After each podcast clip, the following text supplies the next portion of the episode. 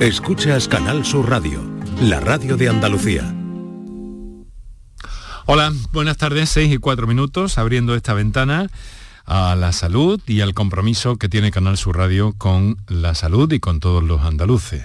Os mentiría si os dijera que no estoy nervioso. Sí que estoy nervioso. Hombre, controlo, pero eh, pulsaciones por minuto pues están, que me las acabo de medir, en las 90. Recuerdo que, que cuando era chico y tenía 20 eh, años y me puse por primera vez solo delante de un micro para hacer un programa, pues las pulsaciones por minuto mm, serían más elevadas quizá. Eso quiere decir que algo debo haber aprendido. Pero bueno, estoy encantado, emocionado de asomarme por última vez al directo de la radio y a través de un programa que tantas satisfacciones me ha dado como este. Así que va a ser la última vez que diga esto de buenas tardes y gracias por estar a ese lado del aparato de radio. Canal Sur Radio te cuida. Por tu salud. Por tu salud con Enrique Jesús Moreno. Es una, bien un bien traído saludo que, yo he hecho mío, pero que es de, otro compañero. Es de Rafael Carlos Padilla, que me acompañó y me guió eh, muy bien, por cierto, en los primeros momentos en aquellos años eh, de juventud en los que uno se iniciaba en el mundo de la radio. Pero sí que está muy bien traído, aunque algo nostálgico también, porque ya puedes estar al otro lado de, no solo del aparato de radio, sino también del, del dispositivo de los auriculares o de la aplicación o de lo que quiera que sea. Pero la radio sigue siendo la radio y en esa clave estamos aquí como cada tarde hoy para acercarte un tema que tiene que ver con las cefaleas y en concreto la migraña. Bajo el lema Derribando los muros de la migraña, pues hay una campaña eh, que pone de relieve las dificultades a las que se enfrentan los pacientes que sufren esta enfermedad. Miren, según la compañía farmacéutica Ludbeck, el 95% de los pacientes con migraña tarda una media de más de 6 años en recibir un diagnóstico y el 40% permanece sin diagnosticar.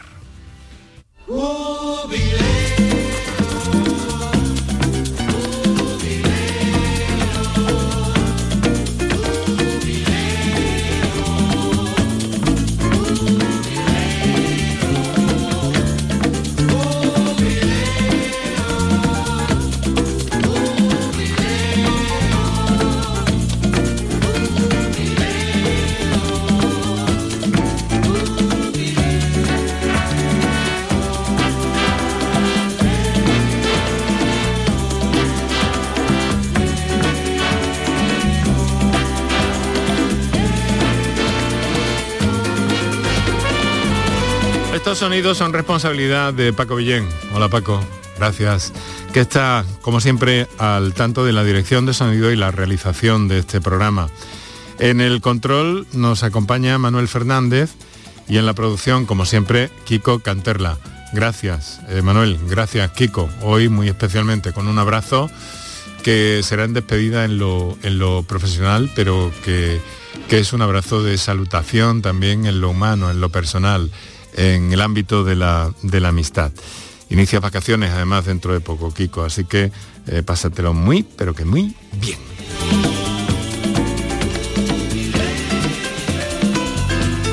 Vamos a lo que vamos, que es eh, el contenido que os proponemos en el programa de hoy, que tiene que ver, pues tiene que ver con eh, la migraña, ¿no? Fíjense que estamos hablando de la primera causa de discapacidad en personas adultas menores de 50 años. Es eh, significativo, eh, nos dicen los expertos desde la Sociedad Española de Neurología, que el acceso a las unidades especializadas de cefaleas es desigual en función del lugar de residencia de los pacientes y además reclaman un plan estratégico nacional para conseguir una atención equitativa y de calidad. Hacen hincapié también los especialistas en la importancia de la innovación terapéutica pero al mismo tiempo también la, eh, rapidez, la rapidez de acción, la rapidez en la acción del tratamiento para la mejora de los pacientes de esta enfermedad, insistimos, y nos ha ocupado en innumerables ocasiones aquí en el programa, eh, capacidad para eh, reaccionar y llegar a un diagnóstico pronto. Hay un plan estratégico en el caso de Andalucía. Hoy nos hubiera gustado que nos acompañara también la doctora eh, Carmen González Zoria, que es la responsable de ese plan de cefaleas. Eh, no ha sido posible, pero lo ha hecho en muchas otras ocasiones y ha sido uno de nuestros referentes en este sentido. Hoy estamos también, como siempre, con magníficos profesionales y poniendo en pie, como hacemos cada día, y poniendo de manifiesto que tenéis a vuestra disposición unas líneas para intervenir en el programa. Para contactar con nosotros puedes hacerlo llamando al 95 50 56 202 y al 95 50 56 222 o enviarnos una nota de voz por WhatsApp al 616 135 135 por tu salud en Canal Sur Radio.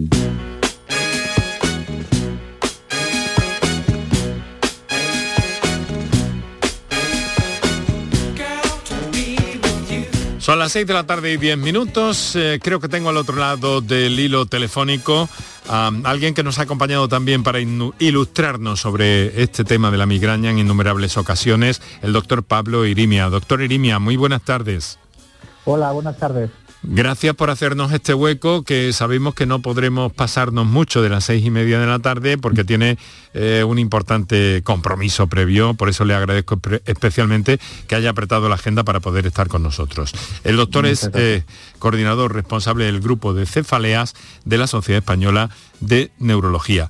Eh, doctor, han tenido mm, ustedes un encuentro eh, mm, formal, pero al mismo tiempo muy, eh, muy social en cuanto que eh, querían pues bueno, poner un poco al día el asunto de las cefaleas y aparecen datos que a mí me parecen pues un poco escalofriantes, ¿no? Nada menos que más de seis años hasta llegar a un paciente, a diagnosticar una, una migraña en un paciente. Sí, resulta sorprendente ¿no? cuando uno ve esos datos que una enfermedad que se diagnostica por los síntomas que cuenta el paciente se tarde tanto en, ser diagnosticada, porque no requiere habitualmente ninguna prueba complementaria. Lo que ocurre con los pacientes que tienen migraña es que en muchas ocasiones, eh, bueno, acuden al médico, el médico descarta que no tenga ninguna otra enfermedad grave, le realiza una prueba complementaria y está seguro de que no tiene una lesión en el cerebro, etcétera, pero no acaba de concretar el diagnóstico de migraña. Y la implicación que tiene eso es que el no tener un diagnóstico de certeza supone no iniciar un tratamiento eficaz para esa patología en concreto. Y eso también demora, pues lógicamente, el inicio de los tratamientos eficaces y hace que el paciente pues esté durante años eh, insuficientemente tratado. Doctor, tratamientos sobre los que se ha experimentado, algunos de sus colegas me han dicho aquí en el programa que es una auténtica revolución. En los últimos 8 o 10 años aproximadamente. Sí, en los últimos años ha habido una serie de descubrimientos que nos han permitido conocer que en la migraña se produce la elevación de una proteína en la sangre durante las crisis y entre las crisis, y esa proteína que se denomina genéricamente CGRP pues se puede bloquear con diferentes estrategias. Y en los últimos años han surgido dos grupos fundamentales de tratamientos. Uno son anticuerpos monoclonales, que son unas eh, moléculas que se unen a esa proteína, al CGRP, y le impiden hacer ese efecto negativo y por tanto controlan la migraña. Y lo otro son los denominados gepantes, que son una serie de medicamentos que se toman por vía oral, que lo que hacen es bloquear el receptor donde se va a unir esa proteína, el CGRP. Y en cualquiera de los dos casos se consigue una significativa reducción de las migrañas y además son fármacos que en general son muy bien tolerados, lo que es una gran ventaja para los pacientes. Em, doctor, me acompaña, quiero eh, que sepa y dejar constancia también, eh, aunque vamos a, seguir hablando puesto que nos tiene que abandonar un poquito antes, pero nos acompaña eh, desde nuestros estudios en Málaga la doctora Lucía García Trujillo, a quien usted probablemente conozca o tengan referencias. Doctora García Trujillo, buenas tardes. Hola, buenas tardes. Eh, ¿Se conocen ustedes o si no, quedan presentados? sí, sí, nos conocemos. nos conocemos, nos conocemos. La Sociedad Española de Neurología. Eso es. Eh, la doctora es neuróloga, eh, pertenece a esa sociedad científica que hemos mencionado, la andaluza también desde luego, y trabaja como tal en neurología en el Hospital Regional de Málaga. Doctora, precisamente en uno de los eh, eh, tratamientos eh, que hoy por hoy son mm, claves cuando hablamos de, fin, de, evitar las complicaciones que conllevan los dolores de cabeza, ¿no? la toxina mm, botulímica. Usted infiltra esta, esta toxina en algunos casos en problemas relacionados con las cefaleas, ¿no?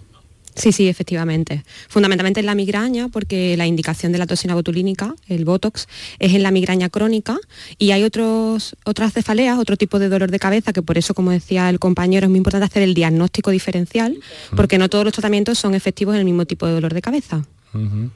O sea que mm, esa ha sido, ¿no, doctor eh, Irimia, una de las grandes novedades, ¿no? La, aparición del Botox, que todos nos quedamos un poco mm, sorprendidos todavía cuando lo oímos, pero bueno, eh, porque decimos, bueno, pero el Botox no era para, para otra cosa.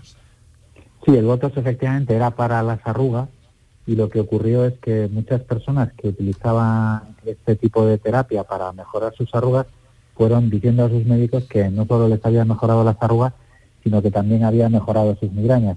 Y de ahí surgió una serie de estudios que trataron de determinar si la infiltración de votos mejoraba las migrañas y se observó que efectivamente que es un tratamiento eficaz, sobre todo en las migrañas muy frecuentes, en las que nosotros conocemos hmm. como migraña crónica.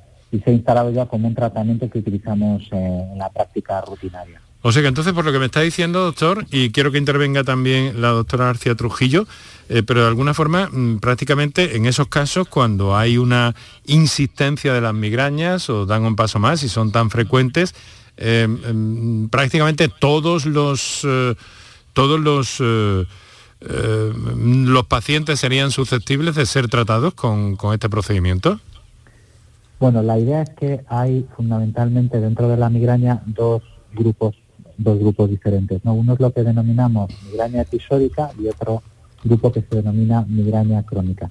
Migraña episódica hace referencia a aquellas personas que tienen 14 o menos días de dolor de cabeza al mes y migraña crónica son aquellas personas que tienen más de 15 días de migraña eh, cada mes. Precisamente el Botox es muy útil en los pacientes que tienen migraña crónica, es decir, aquellos que tienen dolor prácticamente eh, todos los días y eh, bueno, pues no se está utilizando en la migraña episódica de forma habitual, pero también vemos que en aquellos pacientes que tienen migrañas frecuentes puede ser un tratamiento muy útil.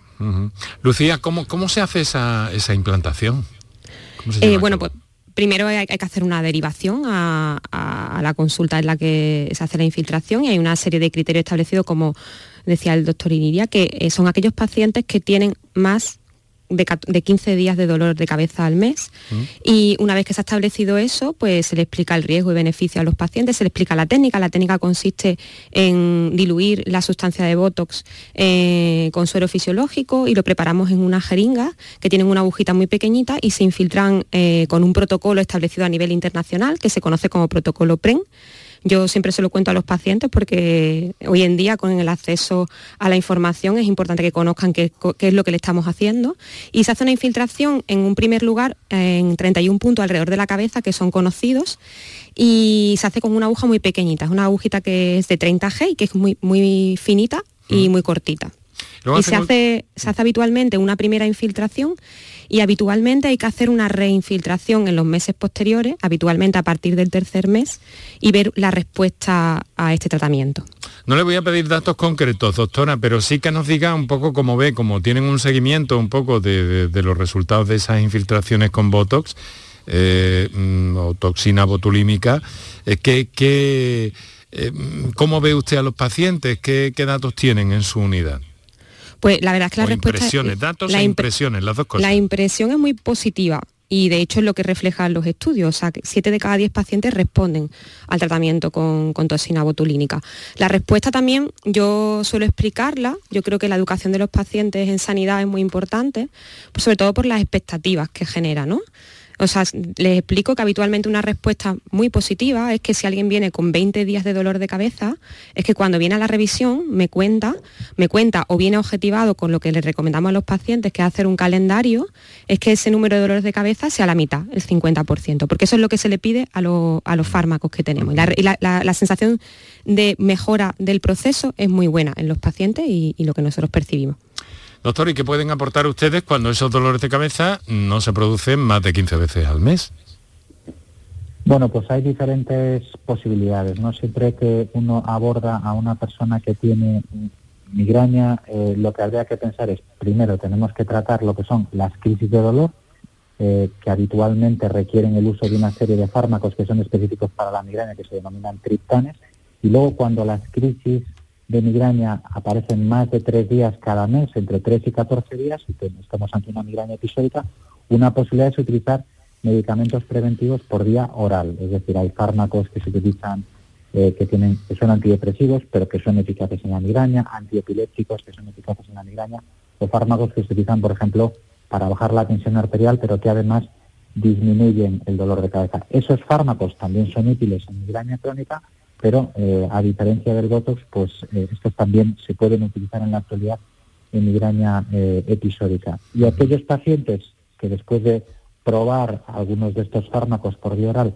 no responden adecuadamente, podrían ser tratados, si tienen migraña episódica, con anticuerpos monoclonales, que es la, nueva terapia de la que hablamos al inicio, y si tienen migraña crónica, podríamos utilizar Botox y si no mejoran, pasar a utilizar estos anticuerpos monoclonales. Y generalmente entonces se encuentran solución en esos tres, eh, eh, tres grandes pasos de, enorme eh, tecnología, por así decirlo, ¿no? de grandes avances en los, en los últimos tiempos. El problema es que no los encuentran la medicina, es decir, que hay personas que están sin diagnosticar.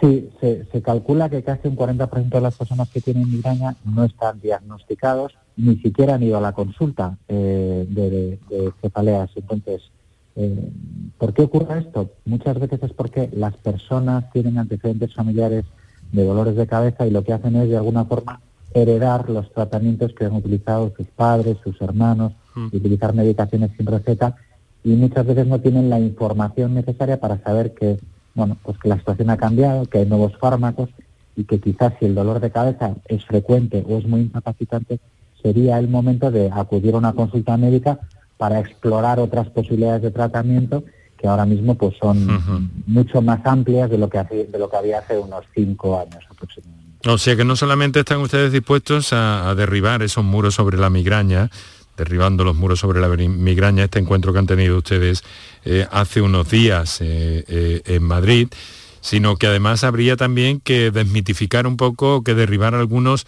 bulos en torno a, los dolores de cabeza. Permítanme que me exprese así, ¿no? En general, ¿no? ¿Cómo lo ve usted, doctora? Pues, pues sí, yo creo que hay dos problemas. Uno socialmente, que tener un dolor de cabeza, pues se dice, se banaliza, ¿no? O sea, cualquiera tiene un dolor de cabeza pero probablemente no se conoce el concepto de migraña. O sea, el migraña puede ser desde un simple dolor de cabeza hasta algo mucho más complejo. O sea, los pacientes pueden acompañarse de otros síntomas como son náuseas, vómitos, que se ven, o incluso lentitud del procesamiento, mental, o incluso tenerlos invalidados no unas horas, sino varios días. Y luego, por otra parte, también probablemente por los profesionales, pues quizás tengamos que prestar atención a estos pacientes, los que esto le produce un gran impacto en, su vida. En su vida cotidiana, ¿no? Sí, doctor, ¿cómo, cómo, lo, cómo lo ve usted? Bueno, la verdad es que la, migraña siempre ha sido una enfermedad que no ha estado eh, diagnosticada correctamente, no ha estado tratada correctamente durante muchos años, mm. precisamente porque todo el mundo tiene la percepción, el mundo tiene dolor de cabeza en alguna ocasión. Pero no es lo mismo tener un dolor de cabeza cuando uno está cansado, cuando uno no ha dormido, que tener una migraña. Cuando uno conoce pacientes que tienen migraña, un dolor incapacitante, mm. que se acompaña de una gran sensibilidad a la luz, al ruido, con náuseas, vómitos, y que obliga al paciente a estar acostado porque la actividad física le empeora, se da cuenta del impacto que tiene la migraña en la vida de las personas. No les permite no solo ir a trabajar, sino tampoco les permite tener eh, pues vida familiar, social, es decir, que es una enfermedad de las que se consideran ahora mismo más incapacitantes. De hecho, es la primera causa de discapacidad entre los 16 y 50 años. O sea que esto es un dato, desde luego, escalofriante, ¿no? Que, siempre eh, señalamos aquí, sobre todo porque animamos a la población a que sea consciente de todo esto y todo el desarrollo técnico, tecnológico, eh, terapéutico que se ha venido dando en este terreno. Mire, doctor, como, como mm, dentro de unos minutos nos va a dejar, insisto, le agradezco muchísimo que haya podido compartir con nosotros estos minutos eh, y que haya podido hacernos este hueco en una agenda complicada en este jueves. Pero tengo algunos oyentes inquietos eh, que invitamos a intervenir en el programa y que en este caso nos han, nos han llamado en directo. Así que si no les importa, le vamos a dar prioridad. Luego seguimos hablando de, de otras cositas. Así que saludo a Juan Antonio desde Castilleja de la Cuesta, en Sevilla. Juan Antonio, buenas tardes. Buenas tardes. ¿Qué tal? ¿Cómo está? Pues bien, ya a mí las la migrañas desaparecieron toda, ah. mi vida. Porque verás, a mí me mandaron cafergol. Y me dijeron que creaba adicción y entonces lo dejé. Y un amigo de mi hermano que es médico me dijo, toma zumo de limón con café muy cargado. Y me lo tomé tres o cuatro veces y a mí desaparecieron las migrañas. Bueno. Bueno, bueno. yo creo que... a ver, doctor. bueno, esta es una de las experiencias que eh, es verdad que cada persona, cada, cada paciente, eh, muchas veces busca sus propios remedios para el dolor de cabeza, ¿no? Y a veces son remedios que son eficaces, ¿eh? yo eso no lo cuestiono. Lo que sí que es verdad es que cuando los médicos planteamos un tratamiento, planteamos fármacos que en la mayoría de las personas van a ser eficaces. Muchas veces los remedios caseros o determinados fármacos son útiles para una persona en concreto, para una situación en concreto, pero eso no se puede generalizar y por tanto no se puede recomendar a todo el mundo, porque no todo el mundo tiene los mismos desencadenantes, tiene las mismas respuestas o tolera del mismo modo determinados fármacos o determinadas dietas, etc.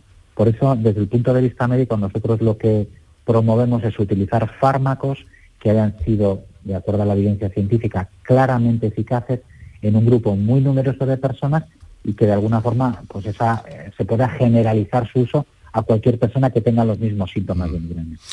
Porque en su caso, Juan Antonio, ¿esos dolores de cabeza eran discapacitantes? ¿Le impedían llevar su vida normal o cómo?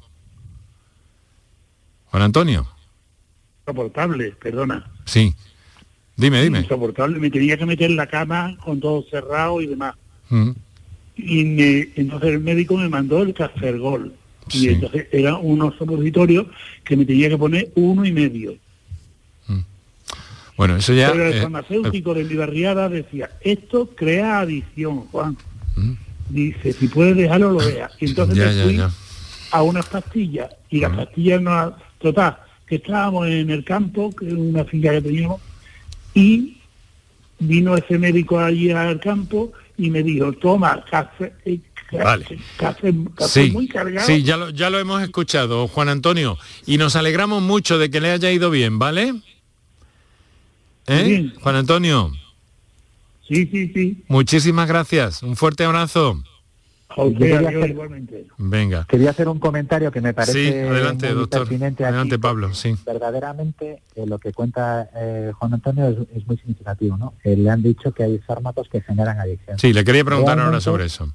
Cualquier fármaco utilizado de forma continuada para tratar la migraña puede generar cierto grado. No, no se trata de adicción, sino que el uso de fármacos analgésicos de forma continuada puede cronificar, hacer que el dolor se vuelva crónico. Mm. Por eso está claro que los pacientes tienen que tener un tratamiento para el dolor, pero cuando el dolor es frecuente, tienen además que tomar un tratamiento preventivo.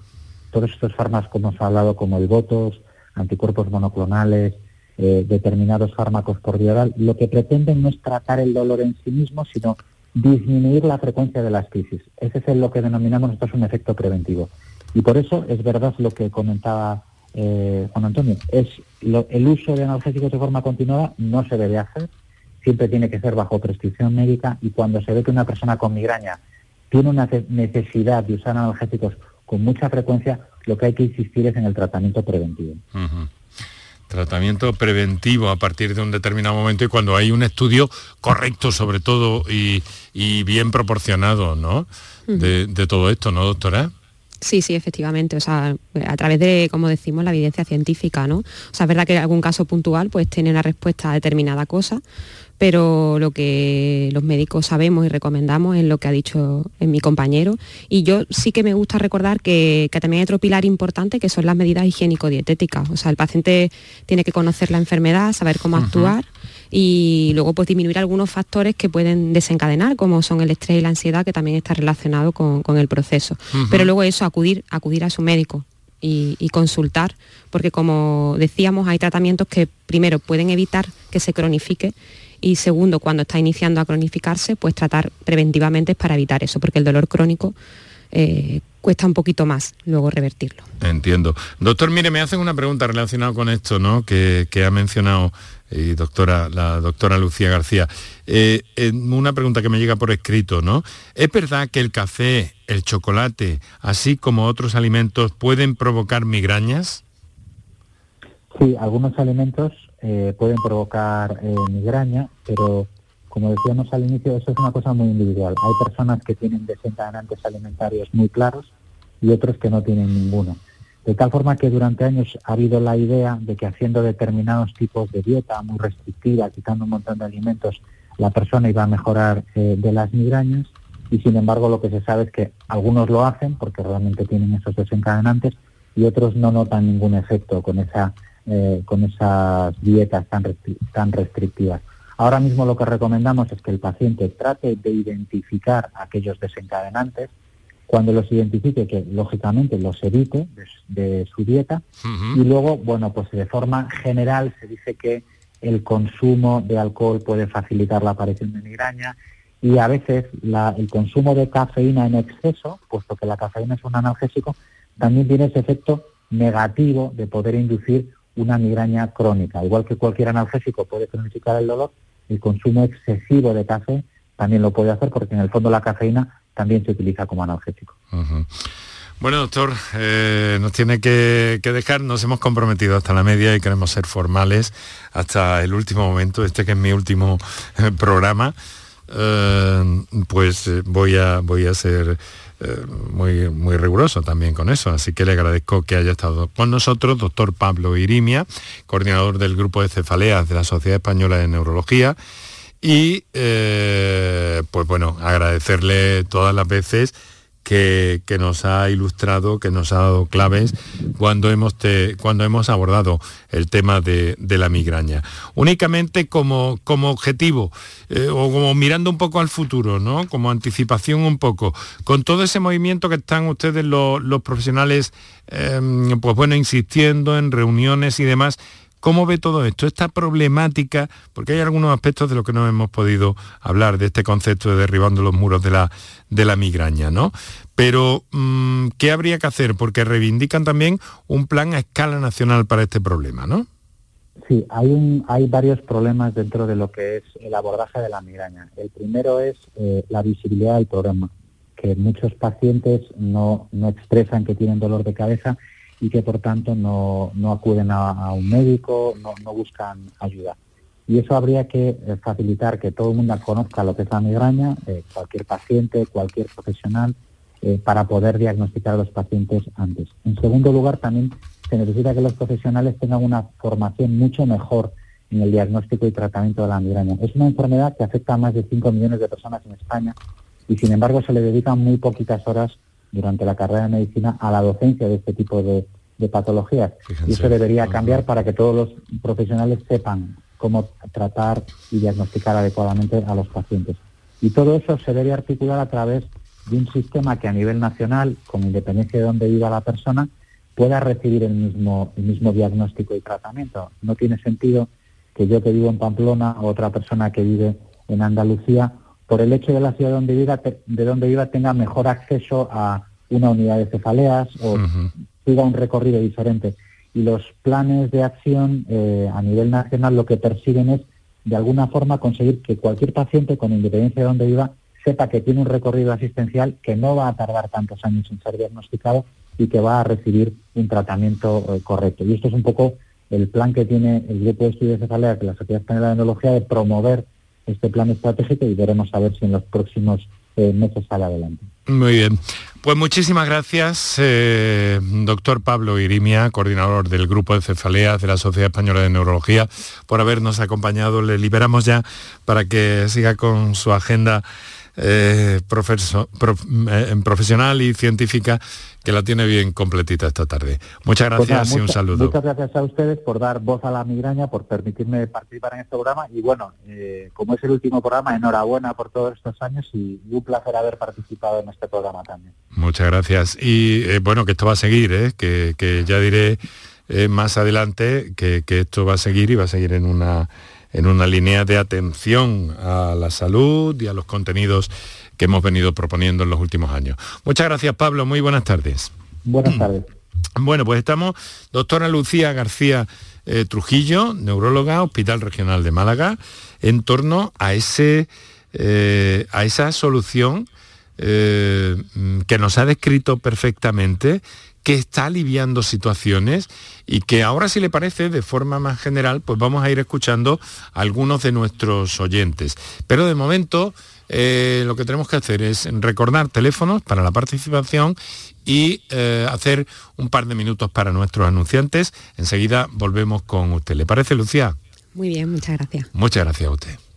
Para contactar con nosotros puedes hacerlo llamando al 95 50 56 202 y al 95 50 56 222 o enviarnos una nota de voz por WhatsApp al 616 135 135.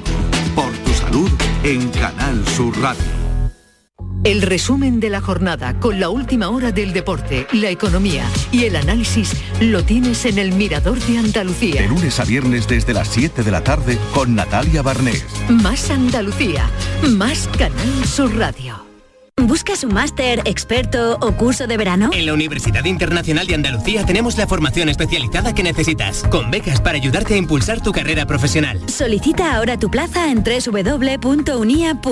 Universidad Internacional de Andalucía, especializada en especializarte. Si quieres disfrutar de la radio de noche, en un ambiente de club con mucha música, sorpresas, invitados, actuaciones, entrevistas personales, lo tenemos todo. En la noche de Canal Sur Radio con Rafa Cremades. Un escenario repleto de gente interesante. Pasa, elige una mesa, siéntate, escucha, imagina. La noche de Canal Sur Radio con Rafa Cremades. De lunes a jueves a partir de la medianoche. Más Andalucía.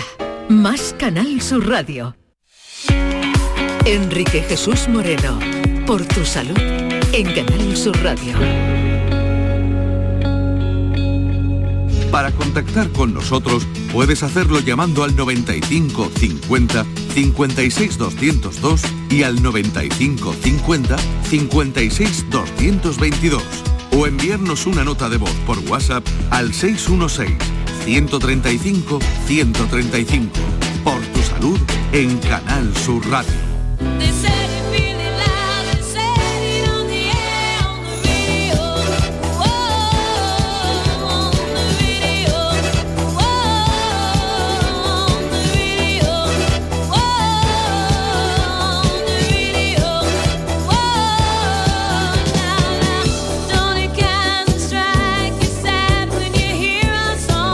Estamos a 23 minutos para las 7 de la tarde on the radio en la radio, en la radio del directo, eh, si te llega la señal a través de este momento. Eh, pero que también pensamos en ti si escuchas el programa durante la redifusión del mismo en la madrugada o bien a través de la plataforma Canal Sur Más o canalsur.es, donde tienes acceso a este y a todos los contenidos de esta marca, Canal Sur Radio. Pero permíteme que te recomiende, como siempre, que lo mejor que puedes hacer es tenerlo a tu alcance en el teléfono móvil. En el teléfono móvil eh, eh, vas a tener acceso a, los contenidos no solo del directo, sino de todo lo que tiene que ver con Canal Sur, Canal Fiesta, Radio Andalucía Información, con noticias, eh, Canal Flamenco Radio y Canal Sur Música, con una selección y una programación absolutamente estupenda, de verdad. Prueba, prueba. Ya sabes, la aplicación Canal Sur Radio para el teléfono. No te la puedes perder. Yo no, yo no me la quito de encima, ni, me la voy a poder quitar en ningún momento. Ya a partir de ahora cada vez menos.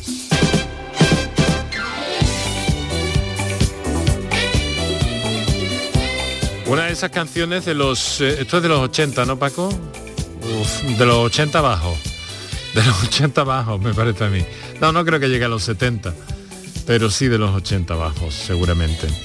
Bueno, ni más ni menos que la voz de Donna Summer y una de las canciones emblemáticas cuando hay que hablar de la, de la radio por la que parece que no pasa el tiempo, aunque sí se nota que es otra estética. Bueno, doctora eh, Lucía García Trujillo, mire lo que me pregunta alguien, ¿no?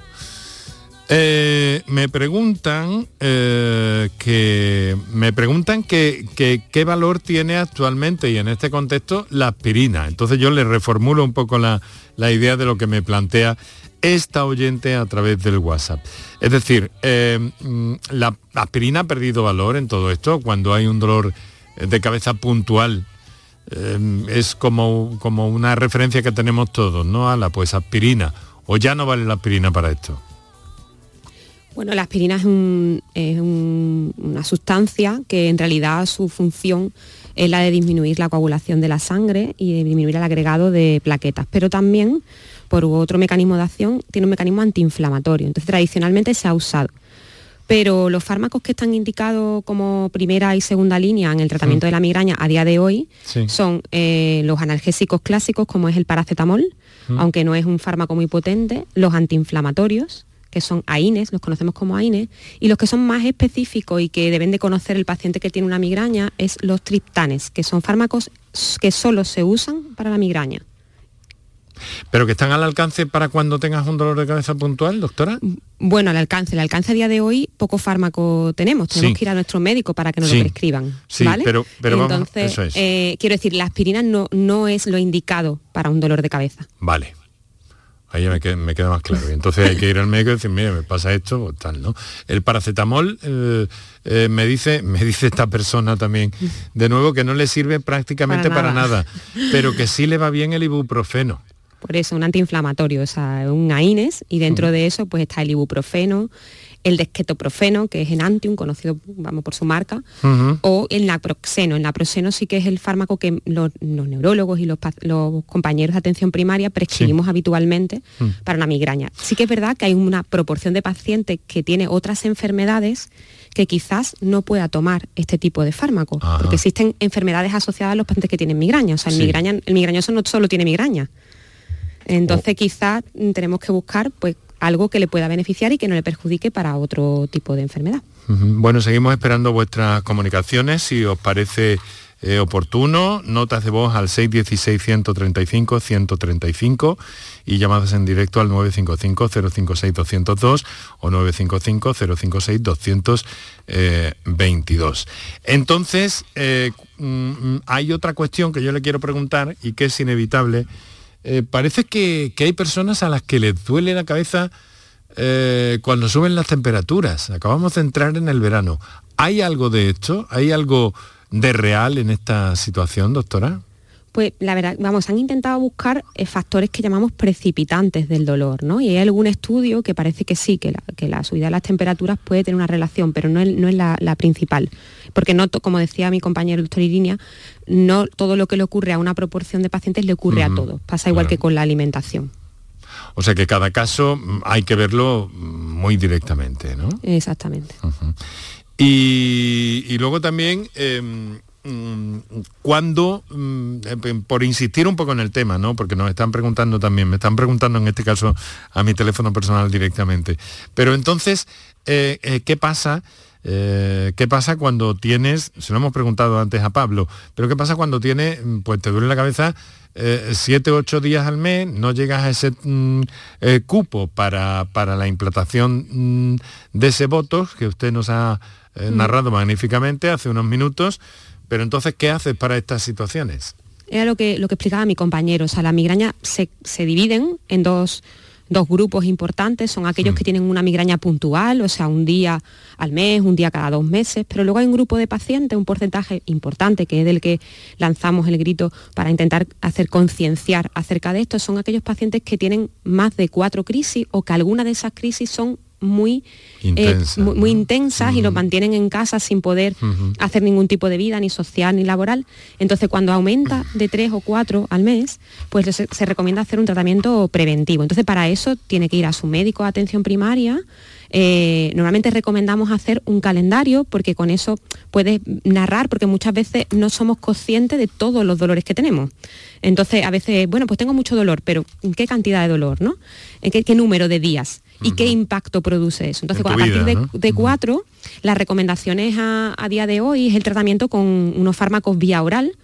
Eh, sí que es verdad que tienen cabida unos nuevos tratamientos, que son los tratamientos monoclonales. Los tratamientos monoclonales tienen una indicación en que aquellos pacientes que tienen otro concepto, que es la migraña episódica de alta frecuencia, que es la que está entre 6 eh, y 15, ¿no? Esto que me preguntaban, ¿no? De 8, 10. Pues ahí tienen cabida todos los fármacos orales, en lo que nuestro objetivo es reducir eso a la mitad, la frecuencia y la intensidad, e incluso pasar a este tipo de tratamientos como son los tratamientos monoclonales, que en las guías nacionales e internacionales se recomienda haber pasado por algún fármaco oral.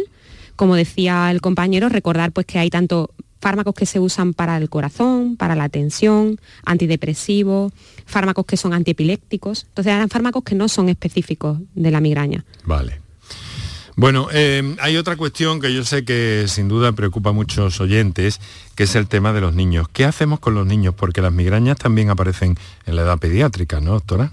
Sí, sí, efectivamente. Hay un porcentaje importante de niños con, con migraña. Es verdad que es difícil historiarlo, de hecho a veces es necesario que los, que los niños nos hagan como unos dibujos, normalmente nos guía el tener algún antecedente familiar.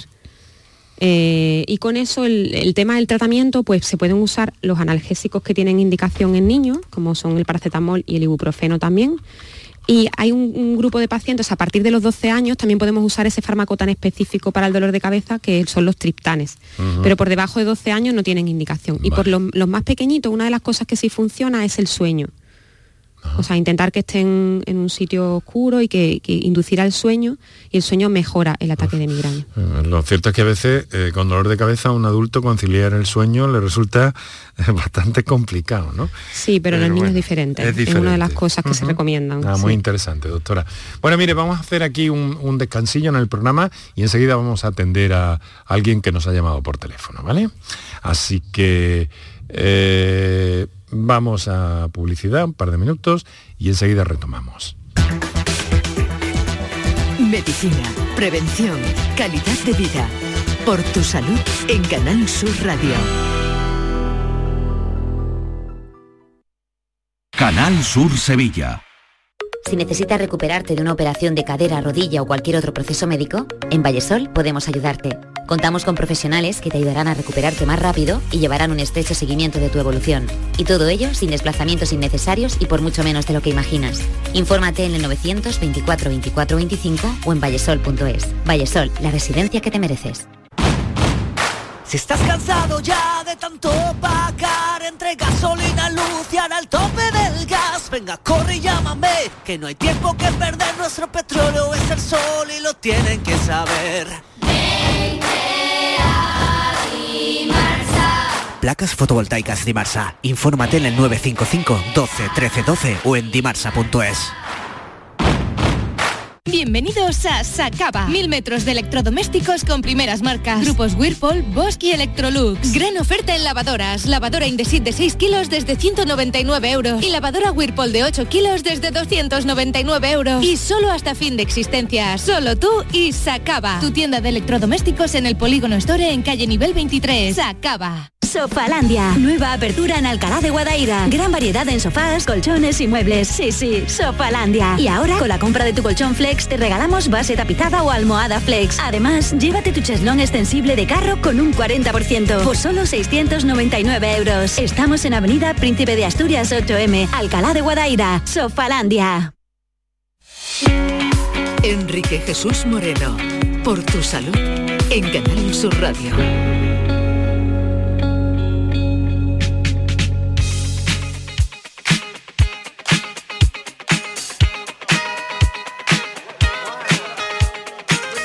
Bueno, me quedan 12 eh, minutos para llegar a las 7 de la tarde. Eso quiere decir que me quedan 12 minutos de radio.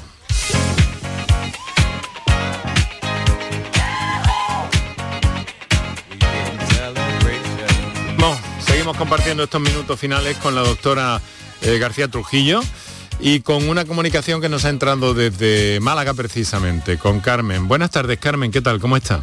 Buenas tardes, muchas gracias. Eh, ya a mí me han pasado los dolores de cabeza de las jaquecas eh, hormonales que eran porque era eh, la ovulación y la menstruación. Ah. Eran dos jaquecas fuertes, eran los días más horribles de mi vida los he pasado en la guardería con esas jaquecas porque claro, había mucho ruido, los niños gritan, jugando, llorando y bueno, total, que cuando yo llegaba ya a mi casa a las 4 de la tarde, eh, ah, bueno, a veces tenía vómito, otras veces no, depende. Eh, cuando llegaba a la casa y me ponía frío, y lo que ha dicho la doctora respecto a un niño que se duerme y que se le alivia, pues yo era mayor, pero me pasaba eso. Me ponía frío en la cabeza y me dormía y el voltaren, que no me había hecho nada en el trabajo, me hacía efecto y me dormía y me despertaba sin jaqueca y yo decía, Dios mío, ¿por qué no me, me hace el mismo efecto en el trabajo? No, en el mm. trabajo no me hacía ese efecto, eh, porque eh, no había ese silencio, la oscuridad mm, y el dormir. Sí, No, hay una, una parte de, migrañas o cefaleas que llaman ustedes tensionales. No sé si tiene algo que ver con esto, Lucía.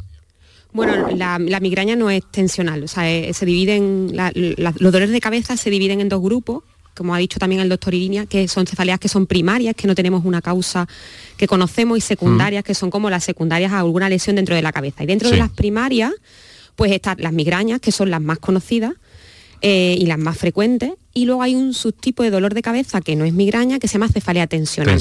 y que las características son diferentes. Por eso decíamos que el diagnóstico ¿Tiene es algo Que ver, ¿Tiene algo que ver con el cuadro que nos ha descrito nuestra oyente, doctora? A ver, puede tener que ver, pero habría que preguntarle alguna cosa más porque, por ejemplo, el tema hormonal no influye en la cefalea tensional, si en la ah. migraña. La cefalea tensional suele ser un dolor que es toda la cabeza, no suele ser solo un lado de la cabeza, que es lo que ocurre en la migraña, y el dolor es diferente. El dolor de la migraña es sensación pulsátil, como es si fueran los latidos del corazón dentro de la cabeza. Y la tensional es la sensación de algo que aprieta, como una cinta y tiene otra serie de características, o sea, son diferentes. Eh, mire, pues, ¿sabe a mí lo que me pasa? Que estoy bajo una tensión emocional o importante porque es mi último programa de radio después de 43. Lo voy a decir de broma. ¿Debería tomarme algo, doctora? no, no. Porque eso... Si, corresponde a una cefalea tensional emocional, lo que tiene que hacer es disfrutar de la emoción. Y refrescarse, disfrutar de la emoción y, y relajarse definitivamente. ¿no? Pues tenemos una parte de gestión también de nuestras propias eh, circunstancias muchas veces.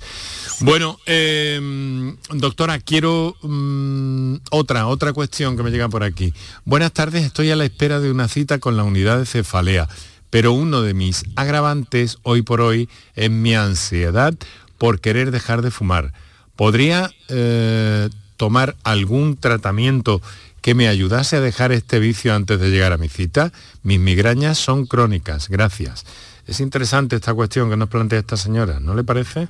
Pues sí, sí, muy interesante. Como te decía antes, hay muchas que llamamos comorbilidades, o sea, cosas asociadas al dolor de cabeza, ¿no? Pues esto es una adicción, como es el tabaco, pues genera ansiedad y eso pues tiene una mezcla que al final desencadena probablemente en un, dolor de cabeza. Y recomendación con respecto a fármacos, pues pocas podemos hacer. Como decía antes, las recomendaciones tienen que ser médicas y yo mi recomendación es que haga algún tipo de técnicas de relajación, que sí que se pueden hacer y con alguna guía, pero no puedo recomendar fármacos porque para eso tiene que ser un, profesional. Claro, claro.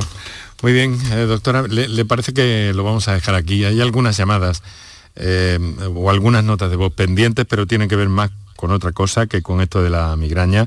Y no, no me gustaría ser un mm, tratar mal a nuestros oyentes y dejarle decir alguna cosa que quieren decir al hilo de, de mis circunstancias personales y mi entrada dentro de unos minutos en modo en modo jubileo. Usted me entiende.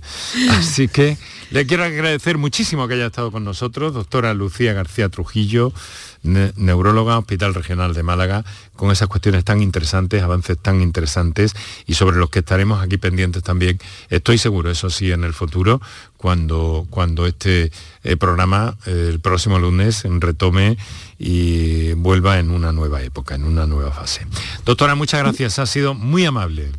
Muchísimas gracias a ti y en este caso pues unirme a, la enhorabuena y que disfrutes de, de esta etapa que seguro que también es maravillosa. Muchas gracias. Un saludo. Muy buenas tardes. Buenas tardes. Canal Sur Radio te cuida. Por tu salud con Enrique Jesús Moreno.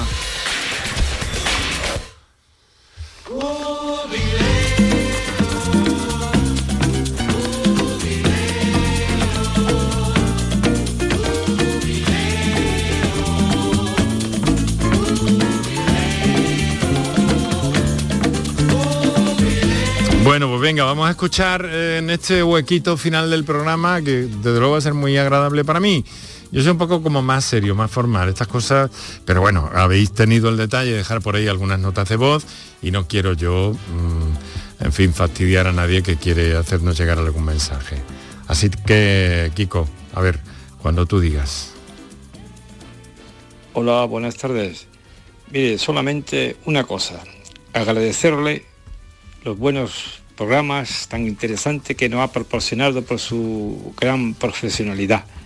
Ha sido unos años increíbles. Yo he sido un, auténtico fan de sus programas. Desde el primer día que empezó he estado pendiente porque mi trabajo me lo, me lo permite también y porque soy muy interesado en todo lo que es la salud. La salud y la alegría, lo más importante de la vida. Por lo tanto, le reitero las gracias a usted y a todo su equipo y a todos los médicos y gente que han colaborado porque es algo increíble, mm. fabuloso y beneficioso para la ciudad. Mm. Buenas tardes, muchísimas gracias. Muchas gracias, muy amable, querido amigo. Claro que sí. Oye, pero os aseguro que esto va a ir muy bien, ¿eh? De aquí al futuro. Es más, eh, me atrevo a vaticinar que dentro de un año esto, este programa va a haber ganado muchísimo más ya veréis. Eh, pero estoy convencido de eso, eh, os lo digo de corazón. Eh. Estoy convencido de la capacidad, de la inteligencia, del talento, de la formación y de la sensibilidad humana de mi compañera Patricia Torres, que a partir del lunes va a tomar el relevo de este programa. A ver, otro WhatsApp, Kiko. Buenas tardes, soy Antonio desde Sevilla. Yo no tengo consulta, lo único que quería darle un mensaje a Enrique Jesús Moreno, y dándole las gracias por por el programón que ha hecho siempre y por haber estado siempre tan atento a, los oyentes y por eso, por, el programón que deja ahí. Muchas gracias y felicidades por pasar mejor vida. Te haya mucho de menos. Un abrazo. Vale, pues muchas gracias, querido amigo, muchísimas gracias. Oye, eh, a ver, eh, sorpresa. Eh, no, no, te puedo decir que no. Doctor Juan Sergio Fernández, buenas tardes. Hola, buenas tardes. Encantado. Querido amigo. En las ondas contigo y en este día tan especial no quería dejar pasarlo sin, sin hablar contigo en directo en la radio. A ver, ¿alguna recomendación médica, doctor? Solo que vivas la vida, que seas feliz y que aproveches el tiempo que te queda, que es mucho, pues, eh, ¿qué te digo yo? Eh, aprovechándolo, disfrutando y viviendo minuto a minuto. Tengo. Eh, dejas el pabellón muy alto, estoy seguro que la compañera que te va a sustituir lo va a hacer magníficamente bien, pero tú has creado escuela. Para mí ha sido un honor haber compartido muchas horas de radio contigo, he aprendido mucho contigo y ha sido, ya digo, un placer y, y un honor haber compartido radio con un maestro como eres tú, director. Un abrazo muy fuerte y me tiene a partir de ahora y como siempre a tu disposición.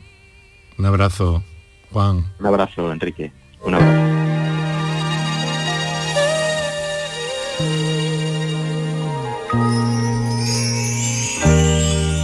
Este es el último baile. A media tarde. En una tarde calurosa. Pero este es el último baile. En directo.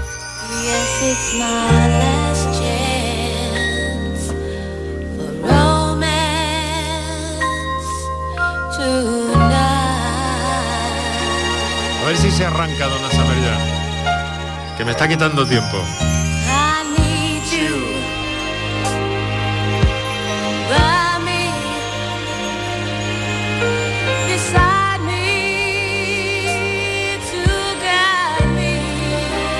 Vámonos, Dona, vámonos.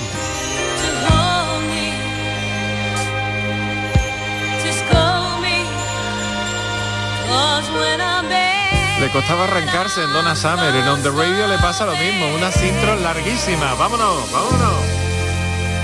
Dale. ¿No?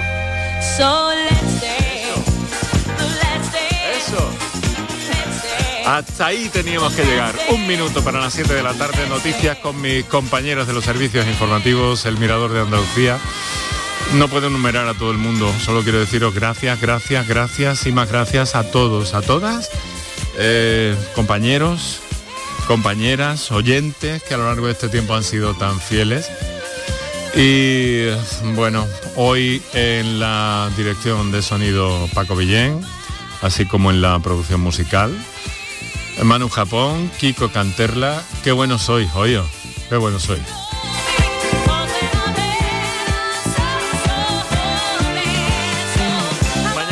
un programita en diferido de tránsito y luego a lo largo del mes de agosto vais a escuchar también algunas eh, resúmenes y redifusiones de programas que nos han hecho muy felices.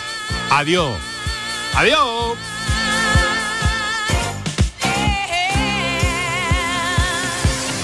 Por tu salud con Enrique Jesús Moreno.